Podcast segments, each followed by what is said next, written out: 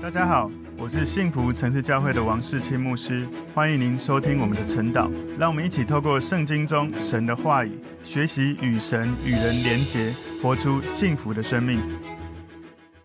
好，大家早安。我们今天早上要一起来看晨祷的主题是保罗给提多的使命。保罗给提多的使命。那我们默想的经文在提多书第一章五到九节。我们一起来祷告。主，我们谢谢你透过今天提多书第一章。你帮助我们学习，当保罗在带领他的门徒提多的过程，他如何透过他的书信来牧养他的门徒，来帮助他的门徒发展教会。也求主帮助我们能够学习如何透过保罗的教导，能够应用在我们的教会的成长。感谢主，奉耶稣基督的名祷告，阿门。好，今天我们的主题是保罗给提多的使命。默想的经文在提多书一章五到九节。我从前留你在。克里特是要你将那没有办完的事都办整齐的，又照我所吩咐你的，在各城设立长老。若有无可指责的人，只做一个富人的丈夫，儿女也是信主的，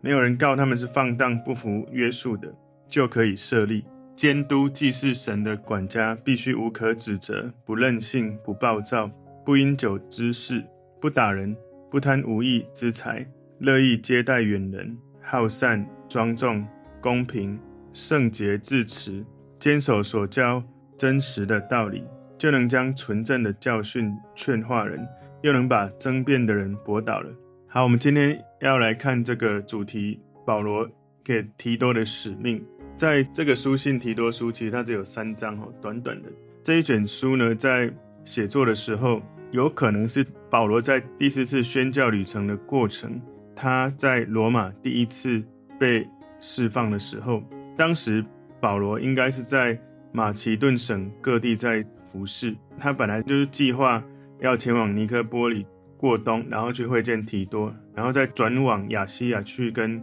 提摩太会面。我们可以推测这本书《提多书》跟《提摩太前书》有可能差不多同时间写的，大概在西元六十四到六十五年左右，可能是在马其顿的某个地区。可能是腓立比这个地区所写作的这一卷提多书的接受的人，当然就是提多了。使徒行传里面没有提过提多这个名字，不过保罗在其他的书信常常提到他哦。在加拉太书二章三节里面说，提多他是一个没有受割礼的希腊人。然后在加拉太书第二章第一节里面说，他的家在安提亚，他曾经跟保罗和巴拿巴一起到耶路撒冷。使徒行传十五章有讲到。代表安提阿教会出席耶路撒冷教会，保罗在这一卷书信里面哦，称这个提多是照着我们共信之道做真儿子的哈，在第一章第四节里面哦，所以有可能提多他是当时去跟着保罗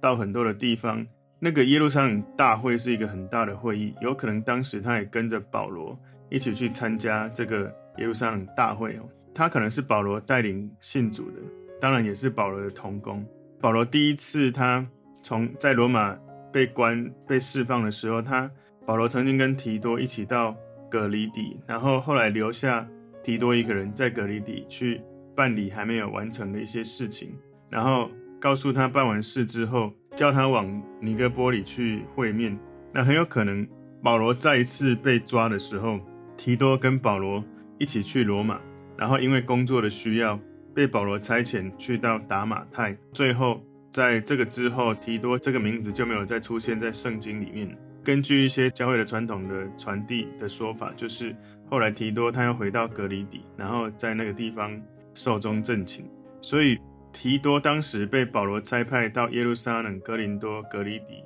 许多的地方，他是很勇敢，愿意去做他的领袖。保罗所差遣他去做的服侍，是保罗很重用的一个童工。这一些保罗差遣他去的这些地方，其实都有一些特殊的情况，要面对一些不容易的服侍要去处理。当时提多正在格里底服侍神，格里底当时是世界最败坏的一个地方哦，那个地方很难牧会哦。格里底应该就是在那个地方，保罗教他怎么样设立长老，然后要他。去责备那些跟随异端的人，要维护真理，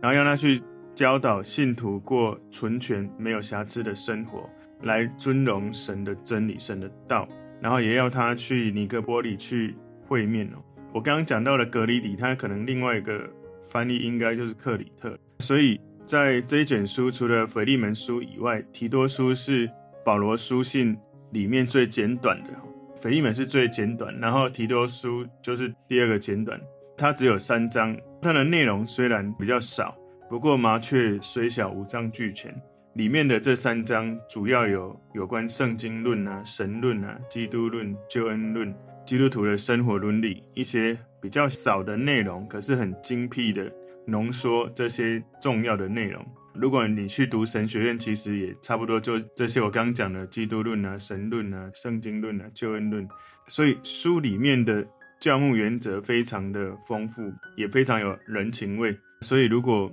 你要读教牧的手册，哈，是一个适合各个时代可以去参考的比较袖珍的教牧手册。所以在我们今天，我刚刚有讲到那个格里底，其实今天的经文应该是克里特，然后这个地名其实就是在那个地方。我们今天把保罗给提多的使命，把它归纳三个重点。第一个，提多面临的挑战。提多面临的挑战。提多书一章五节前半段这里说：“我从前留你在克里特。”所以在这里面讲说：“我留你在克里特。”可能他在那个地方，他的服事、他的布道做得很好，有很多的刚信主的基督徒需要牧养。保罗留下提多，培养更多灵命成熟的领袖、牧者。能够建立稳定发展的教会，在这个克里特岛非常的需要，因为在当时在那里的人很狂野，以说谎跟懒惰有名。提多必须要为在这个地区的基督徒去寻找、去培养有能力、愿意起来承担这些牧养责任的领袖。面对这种服事上想要找到的愿意委身的领袖，有两种可能的人：一种人他会让别人觉得说，我要请他做的这个工作真的很难，所以我不能够派这样的人来做这样的工作。另外一种人是，我要找人去做的这个工作，这个服事真的很难，所以我必须要派这样的人去。当然，有一种人是他无法胜任，一种人是他可以胜任。提多书是属于第二种，就是这个工作太难了，我们必须要派他去。所以这里保罗说：“我留你在克里特。”其实。保罗在提摩太后书里面呢，有两个地方是一样用“留”这一个字。提摩太后书四章十三节说：“我在特罗亚留于加布的那件外衣，你来的时候可以带来；那些书也要带来。更要紧的是那些皮卷。”提摩太后书四章二十节说：“以拉都在哥林多住下了，特罗菲摩病了，我就留他在米利都。”所以一样在这里，他说留你哦，跟。我刚讲到提摩太后书这两个地方，这里用的“留”是同样的用词。前面刚十三节讲到留下那个外衣，二十节讲到暂时被留下来的同伴，然后他把提多留在克里特岛去解决还没有完成的问题，去建立敬前的领袖，然后继续的往前去服侍。哦，有可能就是继续再跟保罗再次相聚。提多书第一章第五节的第二小段哦。这里说是要你将那没有办完的事都办整齐的，所以提多被托付的，你要在教会里面设立次序，要有领袖的这个架构被设立起来。提多就被要求哈，吩咐说，透过设立敬虔的领袖来发展整理当时教会的整个架构。当时在克里特岛的这个聚会当中，有一些扭曲不合乎真理的事情，需要牧者把它更正过来。所以，如果我们把提多他在克里特岛的工作跟提摩太在以弗所的这个工作做一下比较，哈，就是提摩太前书后书里面提摩太他所做的工作做比较一下，你会发现哦，克里特岛的会众存在很多的问题。保罗特别告诉提多要把那些没有办完的事办整齐，但他并没有这样子在命令提摩太，所以以弗所的。会友比较成熟，长老执事都比较具备。在提多书里面，他是只有提到长老，所以提多书一章五节第三小段说：“又照我所吩咐你的，在各城设立长老。”所以保罗要提多设立长老。在提多书里面，哈，其实第七节也有讲到跟长老相关的词，叫监督。在提多书一章七节说：“监督既是神的管家。”必须无可指责，不任性，不暴躁，不饮酒滋事，不打人，不贪无义之财。所以长老其实也称为监督。长老这个词在新约里面使用是很广泛的，主要是指一个成熟的领导者。长老跟监督是指在克里特岛不同城市的教会的牧者，所以长老就是监督，只是他有两种不同的名称。有一些解经的人，他们是以长老，因为他们年龄比较大，是犹太人的称呼；监督比较像是长老的职责，是希腊人的称呼。所以名称虽然不一样，但是两个这个名词，他们在教会里面的职责，事实上都是一样的，都是要牧养信徒。他们的职分是神圣灵感动当时的领袖去按立，成为全群的监督，然后去牧养神的教会，成为神的管家，然后。负责去传递真道、去教导、劝化人的工作，也就是今天在教会里面的，可能是小组长、区长、区牧牧师、传道人哦，那一些去传递福音、去分享神话语的人。所以教会透过愿意服侍神的，不管是小组长或者区长、区牧牧师，不管是这些牧养人的服侍，神的家会不断的发展。事实上，如果你在牧养的工作做得好，很多时候你不需要做太多的活动、太多的事工。但是当人数成长越多的时候，不同的需要更多，就需要发展不同的事工来满足更多的人的不同的需要。所以，神的教会不断的发展，不管是在哪个地区，在教会里面发展的过程，要先有愿意委身的信徒成为耶稣的门徒，那有人愿意起来成为领袖。教会就可以持续的发展。如果没有委身的人，没有委身的同工，没有愿意委身成为领袖的弟兄姐妹，教会就无法发展。所以这样子的委身跟领袖培育的文化，事实上我们不能一直期待谁要赶快起来，而是我要愿意委身，我要愿意投入，这样才能够在我们这个教会里面，不管在哪个地区。会渐渐的有领袖被成全起来，然后教会会兴旺起来，然后在每一个城市会有教会，会有牧者。所以保罗要提多设立长老，因为保罗给他权柄。长老呢，不是透过选举，也不是自己推荐能够产生出来的。提多他要去寻找保罗在接下来他所描述有这些品格的人，然后任命他们成为长老。所以。接下来，保罗要告诉他有关神对教会领袖有一些要求的资格。领袖不应该是随机的去选出来，也不是投票的，也不是因为他们自愿说他们愿意成为领袖，或者他表达非常的积极，渴望成为这一个职分，都不是这个哈。甚至有的人觉得说，我就是天生的领袖，我就是很能够有口才，能够去带领团队，都不是这些原因，领袖被设立，不是因为他的学历、经历、能力。很强，都不是领袖，是因为他们的生命灵命能够有成熟度。有可能有的人他觉得说啊，我是有被神呼召的人，所以我要成为什么样的职分的人，不能只是说啊，因为我觉得我有被呼召，教会就应该任命我什么样的职分。因为职分是你的生命活出这样的身份出来，不是因为给你职分你就有这个生命，是你有这个生命才活出这样的职分，所以。你会注意到保罗跟提多在讲有关设立领袖的资格，其实跟你的能力跟恩赐是无关的。保罗并没有对提多说找最有恩赐的人，没有。所以我们可能会觉得说恩赐的发展，其实你知道吗？恩赐是当神使用你，你有服侍的需要，你祷告，你服侍，神就会在你这个过程慢慢的生发出来，或者你会发现原来你有这样的服侍。其实恩赐是这样哈，因为服侍的需要。瞬间神就可以给你，但有一些恩赐当然也是需要慢慢的培养。但是有蛮多恩赐是，我好像跟新朋友很容易连结，我也没有特别做什么，那种传福音的恩赐就突然我明白了，有人告诉我，或者我从我服侍的过程发现我能够做这件事。那有人是在牧养，有人在接待，有人在祷告，有人在传福音、先知、教师、牧师，各个不同的职分，你会发现哦。只要你完全都不要服侍，你是不会发现你的恩赐的。但只要你服侍，你服侍越多，你会发现其实你的恩赐不止如此。恩赐神给每一个人，可是你没有去行动去付出，你不会发现原来你有这些恩赐。所以请注意，神透过保罗去告诉提多，安利领袖、设立领袖，请记得，请注意，它里面没有说你要读多少神学。就算你读了神学院第一名，不代表你有资格成为一个属灵领袖的职分。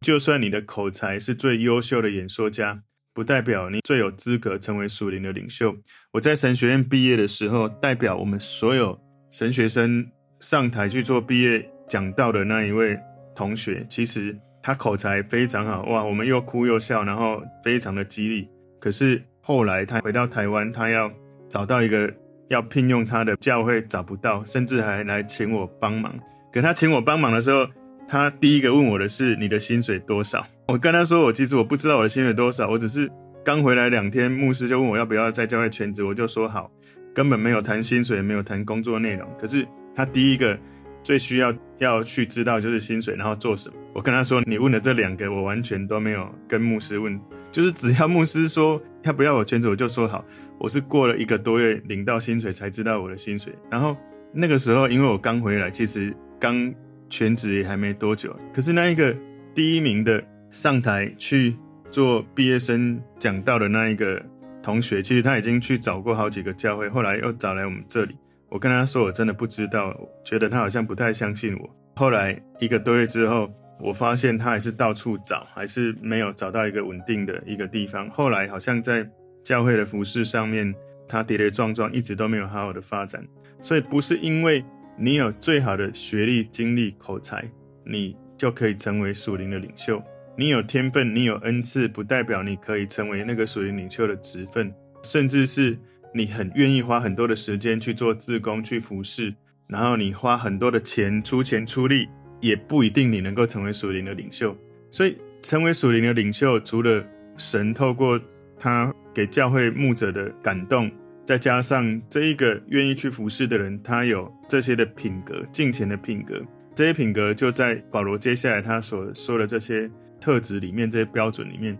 但是也不是说成为有一个职分的服侍者，不是说好像你的这种标准非常的高，不是哦，是领袖。你在教会成为一个属灵领袖，要有一个选择领袖的基本的标准哈。对照这些标准，要问这个人是不是愿意全心的去追求，达到这些标准。有可能我们不一定一下子就真的都很好，可是我们愿意努力这样子的活出这样的品格、这样的生命。当然，有一些人很明显就是他不止不愿意，而且那个品格一看就知道真真的完全不适合当领袖。提多要去。参考这些标准，找出适合的人，然后用这些标准成为一个引导，来培养这些人起来成为领袖。这些标准其实不是只是对成为领袖的人重要而已，不是因为你渴望成为领袖，所以要活出这些标准。是保罗其实透过这些标准、敬前的品格，做一个确认，就是这样子的人，他的灵命是成熟。所以事实上，一个人如果他的灵命成熟，不代表他就一定可以成为属灵领袖。但是如果你灵命不成熟，品格有问题，你是没有机会的。神会给教会的牧者、领袖会有神的感动，而且要能够去观察到他有这样的生命。我记得我在成为牧者的过程啊，当时我记得教会至少有两个方向来评估你是否可以成为牧者。一方面是在我的 leader 他们能够观察、能够感受到我的生命的成熟度是可以被他们认可；另外一个是。我在服侍的技能上面，我有某些恩赐或恩膏，他们觉得我可以做这些事情。事实上，保罗给予这一些特质，是我们可以参考。我们也其实，在设立领袖、培育领袖的过程，要记得我们不是完美的，但是我们愿意这样做的时候，一方面圣灵的感动，一方面这个人生命愿意往这样子成熟的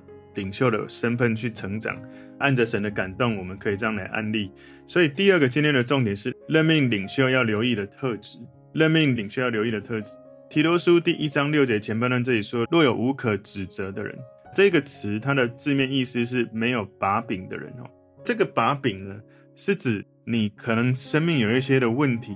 可是你不愿意被遮盖，你有一些隐藏，可能有一天人们知道的时候，你会。被发现，他原来怎么有这么大的问题？其实每个人生命都有问题，但是你愿不愿意坦诚被遮盖、被领袖遮盖？因为每一个人都会犯错，可是可能不是每一个人都敢勇敢的去跟领袖承认他生命的议题。当你不承认的时候，其实有一天被发现的时候，好像就被抓到把柄。可是当有领袖遮盖，你知道你生命的议题，有一天有人发现的时候，领袖会为你说话，因为他会为你负责，因为他遮盖你。所以成为领袖的生命，如果你生命真的有一些问题，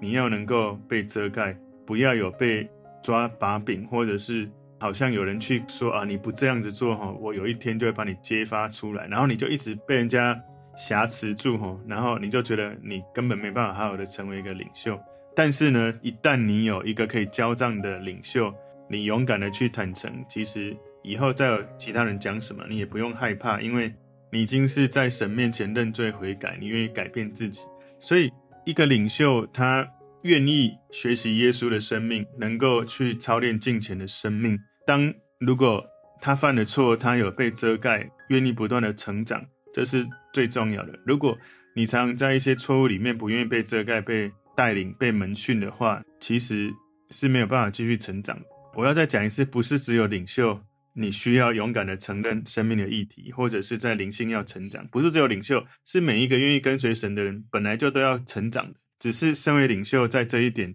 在这些近前的生命是特别的需要期许自己，因为神托付给你的一些产业哈，属灵属世的产业，给你一些的恩典恩膏，他也会赋予一些你的责任跟任务。所以在提多书第一章第六节第二小段说，只做一个妇人的丈夫，只做一个妇人丈夫是指一个女人的男人哦，不是说身为领袖你一定要是结婚的。如果一定要结婚的，耶稣跟保罗就没有资格做领袖。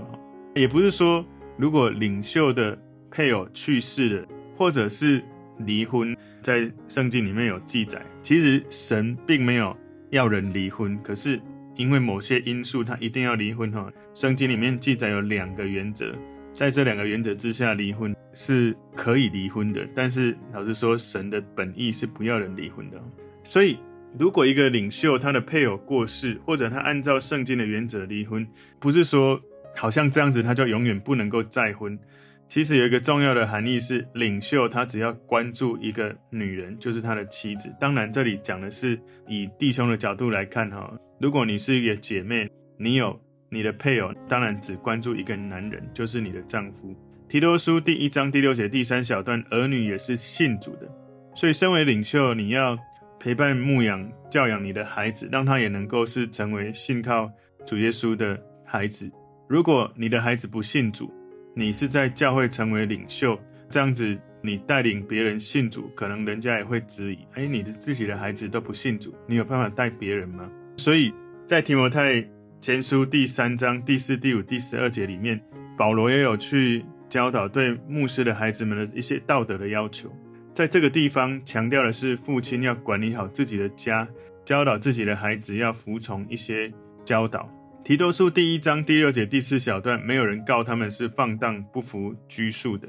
就可以设立。所以作为长老的家庭，他们不能放荡不服拘束，被指责。其实，在希腊文的意思里面，是指说像一个浪子放荡的生活。放荡的人没有能力拯救自己，挥霍无度，然后把自己的财产浪费在宴乐上面，耗尽财产，然后毁掉自己哦。这里跟路加福音十五章十三节里面的这个浪子的放荡生活是类似的意思的。提多书第一章第七节前半段这里说，监督既是神的管家，必须无可指责，不任性。那个无可指责，当然不要持续在错误当中。被人家一直说，哎，那个人有这样的错，那样的错，怎么完全好像都不管的感觉？任性是不管别人的感受。一个监督、一个长老、一个牧者，不应该完全自私，不管别人的感受。一个自我中心或自私的人，其实他当领袖是会有问题的，因为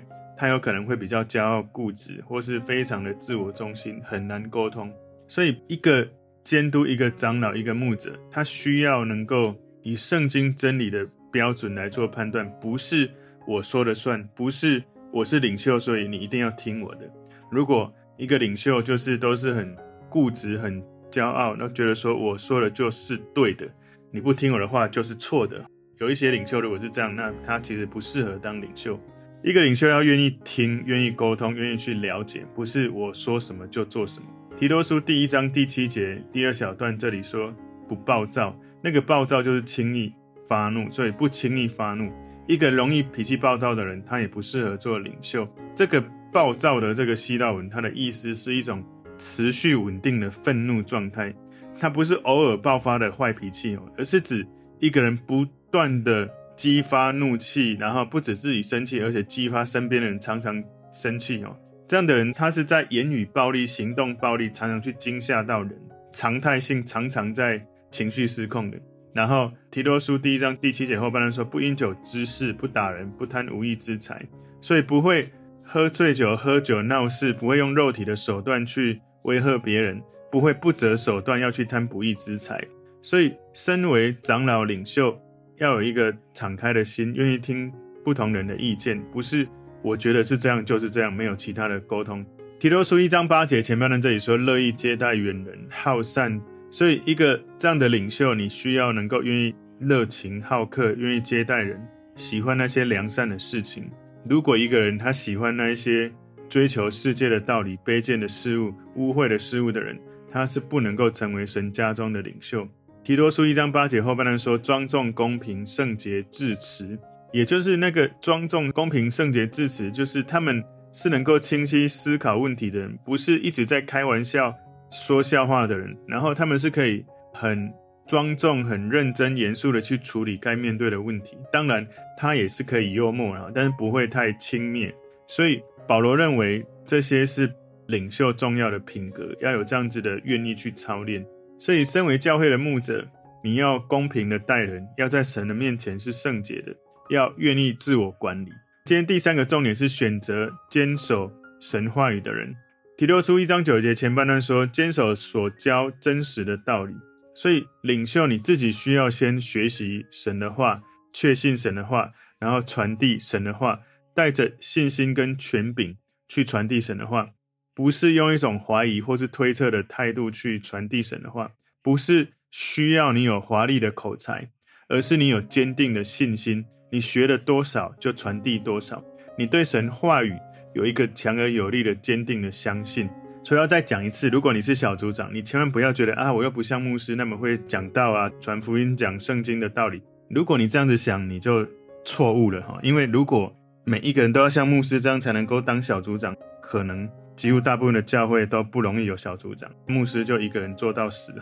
是做不完的。所以你只要愿意相信耶稣，然后你学了多少神的话，你就分享给那一些比你。晚进来不太了解这些神的话的，你会多少分享多少，你越分享你就累积越多道成肉身在你的里面，你相信了，你分享了，你活出来了，你就越来越道成肉身。所以如果你一直都没有去操练这个部分，你这个部分是一直不会成长。如果你每次都觉得啊，这个应该找谁，应该找谁，你遇到所有的这些议题就不可能在这个领域上成长，你的属灵的这个恩赐。属灵的生命就一直停在那个地方，因为如果你自己不操练，它不会自动成长。所以，一个领袖要坚持自己要认识神的话，学习神的话，分享神的话，不是专注世界的道理、流行的文化。如果人不坚守神的真理，就不会遵行神的真理，也没有办法成为领袖来帮助人。所以，一个领袖只要你愿意相信耶稣，被带领，一个合格的领袖，不是因为你读过神学院。而是因为你愿意说神，我愿意被你使用，然后你有人在带领你，你愿意被带领、被门徒训练。请注意听哦，哈，其实这是目标，不代表一定要现在都已经完美的目标达到，你才可以去做这些事情。如果你都要完美的目标达到才可以去服侍，耶稣所带那十二个门徒，大概也都不适合成为服侍者了。因为当耶稣一被抓走死的时候，所有的门徒都背叛了他，然后。假装好像没跟过他，其实这都是看得出来，到底他们的生命到什么状态。所以，我们愿意这样子跟随，这样子的来追求哈。请注意听，不要好像刚刚我这样子讲，小组长们或者是领袖们，你觉得说，哎呦，我应该是不能当领袖哈。如果当你一这样子想，你就中了撒旦的诡计了。因为所有教会只要没有任何人愿意委身，愿意当领袖，教会是不可能成长。我愿意成为领袖，不代表我一定要像牧师，好像什么都会，而是我按着神给我的恩，看自己看得合乎中道，按着神现在给我的信心跟能力，我就做神他如果愿意相信我，透过领袖案例我，我就做我现在能做的就好。所以在提多书一章九节后半段说，就能将纯正的教训劝化人，又能把争辩的人驳倒了。所以敬虔的领袖会在神的话语来劝勉自己，来鼓励所带领传福音的人，用纯正的真理面对那些爱争论的人。如果你说啊，遇到很多的问题不知道怎么办，我最近这一两个月在有关我们教会领袖同工分享，面对各种疑难杂症的信仰问题。领袖如何去回应，还有面对生活当中各种问题，我们要怎么去解决跟带领？我们可以去学习。其实你可以跟门训你的 leader 牧者可以来学习。我们不是用我的权柄、用权威、用口才来面对那一些爱争辩的人。我们用纯正的真理，用生命的技能，用成熟的灵性，我们被圣灵带领来跟那一些想要跟你争辩的人。用你的真理来帮助那些走错路的人能够认罪悔改。所以，身为牧者，特别是教会的牧师哦，必须是一个勇敢的战士，神使用的战士，可以为神打美好的仗。也要成为慈爱的牧者，能够去滋养、保护、教导神的话语，随时预备撒旦的攻击。但是靠着耶稣，一定会得胜。所以，一个领袖没有纯正的信仰，没有纯正的真理去带领人，他要成为属灵的领袖，会有一些的困难。你也不用害怕哦，我都不懂怎么解释圣经。你只要按照你现在有的传递你现在有的就好了，因为没有一个人圣经都已经是说我都准备好了，我才起来当领袖。如果这样的话，真的是遥遥无期。所以，我们今天的主题，保罗给提多的使命，我们从提多书第一章看到三个重点：第一个，提多面临的挑战；第二个重点是任命领袖要留意的特质；第三个重点是。选择坚守神话语的人，我们一起来祷告。主，我们谢谢你透过今天保罗的教导，透过他给提多的书信，我们看到主啊，你赋予愿意被你使用的仆人，能够传递你的福音，成就你给我们的生命的使命。我祷告求你恩膏我们的生命，也能够成为传福音给万民，成为耶稣的门徒这样的神使用的器皿，也帮助我们学习来培育门徒领袖，成为神使用的器皿。愿你使用我们的教会，奉耶稣基督的名祷告，阿门。